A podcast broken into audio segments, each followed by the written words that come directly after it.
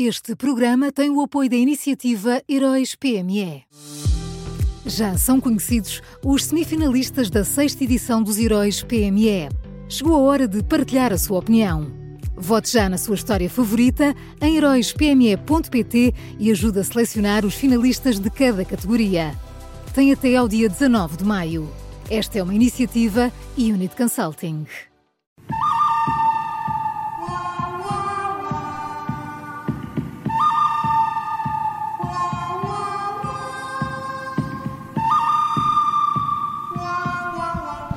Começa agora uma nova edição do Bom, Mau e o Vilão da Rádio Observador e que também pode ouvir em podcast. Bom dia, Miguel. Bom dia. Quem é o bom nesta segunda-feira? Olha, o bom desta segunda é a, Iniciativa Liberal. Uh, ontem o partido anunciou que o cabeça de lista do partido nas, nas próximas eleições europeias será Joaquim, uh, João Coutinho de Figueiredo. Estava aqui a juntar os dois nomes, não sei se estás a ver. O Joaquim Sim. Figueiredo. João Bem, Coutinho. João Coutinho Figueiredo. Uh, Coutinho de, deixou a liderança da IEL uh, no auge da sua popularidade, de facto, estava ali num momento, num momento uh, ótimo quando decidiu sair, e agora com esta escolha a Iniciativa Liberal evita que ele vá para casa e vista o pijama, a IEL perde um potencial ministro caso o resultado das legislativas lhe permita chegar ao governo, mas, uh, pelo menos, fica com as europeias resolvidas. Uh, para o PSD é um problema a somar a muitos outros nas europeias, mas enfim, isso deixou de importar a Luís Montenegro, porque se ele perder as legislativas, é demitido e, portanto, uh, nem sequer há europeias.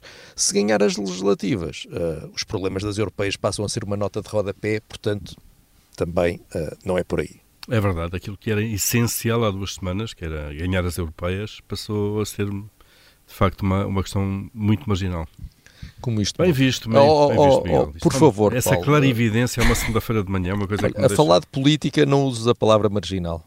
Palavras com duplo significado, a sério, não, não nos deprimas mais. Ok. O bom é a iniciativa liberal e quem é o mau? O mau é, é José Luís Carneiro. Uh, este fim de semana, uh, Carneiro anunciou com toda a solenidade que é candidato a líder do PS, uh, eh, e eu fiquei logo uh, com uma dúvida. Uh, será que, depois de dar esse passo, José Luís Carneiro pretende continuar a ser ministro? é que eu ontem recebi um e-mail do Ministério da Administração Interna a informar os jornalistas que, que o distinto governante vai hoje protagonizar a entrega de uma obra do quartel da GNR em Cruz, lá, estar, lá estará o governante em, a entregar coisas. Uh, eu não me parece que José Luís Carneiro possa usar o seu lugar no governo para ter o protagonismo que o vai ajudar depois a fazer campanha no, no Partido Socialista. Uh, enfim, como António Costa já, já perdeu toda a noção dos limites políticos, se calhar o Presidente da República podia explicar-lhe que o Ministério da Administração Interna uh, não pode ser transformado em sede de campanha partidária. Se quer estar na corrida à liderança do PS, José Luís Carneiro uh, tem de ir já para casa. acho que isso é, é, é, é, tão evidente que eu nem percebo como é que é preciso dizer. ou então é preciso concluir que, que neste governo vale mesmo tudo. Esta última, eu aposto nesta última. Paulo. Apostas? Não, não, não faças isso. Queres, João Galamba ainda é ministro, então depois disso. É verdade, é verdade. Olha, Paulo, sabes o que, é que eu tenho para dizer? 10 de março. Exato. Vai ser assim até 10 de março. Ou pior ainda. Miguel, só fica a faltar o vilão.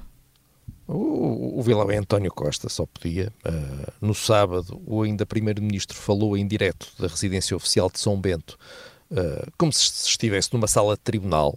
Uh, usou o seu cargo para se defender ponto por ponto de todas as suspeitas do Ministério Público mandou recados aos procuradores e aos juízes através das televisões, das rádios e dos jornais, uh, e tudo isto enquanto ainda decorriam os interrogatórios aos arguídos detidos e numa altura em que ainda se espera uh, para saber quais serão as medidas de coação aplicadas ao seu antigo chefe de gabinete, Vítor Scária, e ao seu amigo Diogo Lacerda Machado.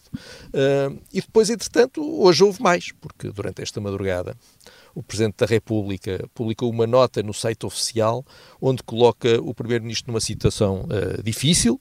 No sábado, António Costa tinha dito que convidara Mário Centeno para chefiar o governo com conhecimento do Presidente da República e agora Marcelo escreve isto. Desmente que tenha autorizado quem quer que seja a contatar, seja quem for, uh, para tal efeito. Uh, e a cada hora que passa, acho que António Costa fica com menos condições para se manter como Primeiro-Ministro até 10 de março. Ele, depois de ter uh, de estar a participar na queda do governo, está a participar numa fragilização. Vamos ver se uma queda do Governador do Banco de Portugal duas instituições numa semana, uh, isto vai ser muito, muito complicado. Eu não sei se não devíamos repensar a solução que se arranjou uh, para chegarmos até às eleições. Talvez seja tarde agora, não sei. Mas quatro meses. Paulo, nunca é tarde, nunca é tarde para acertar, Paulo. Nunca é tarde.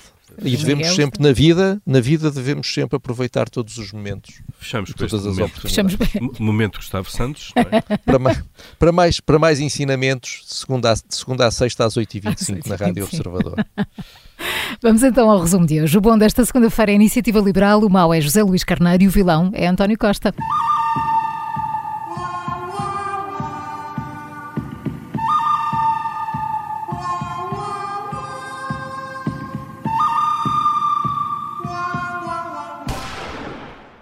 Este programa tem o apoio da iniciativa Heróis PME.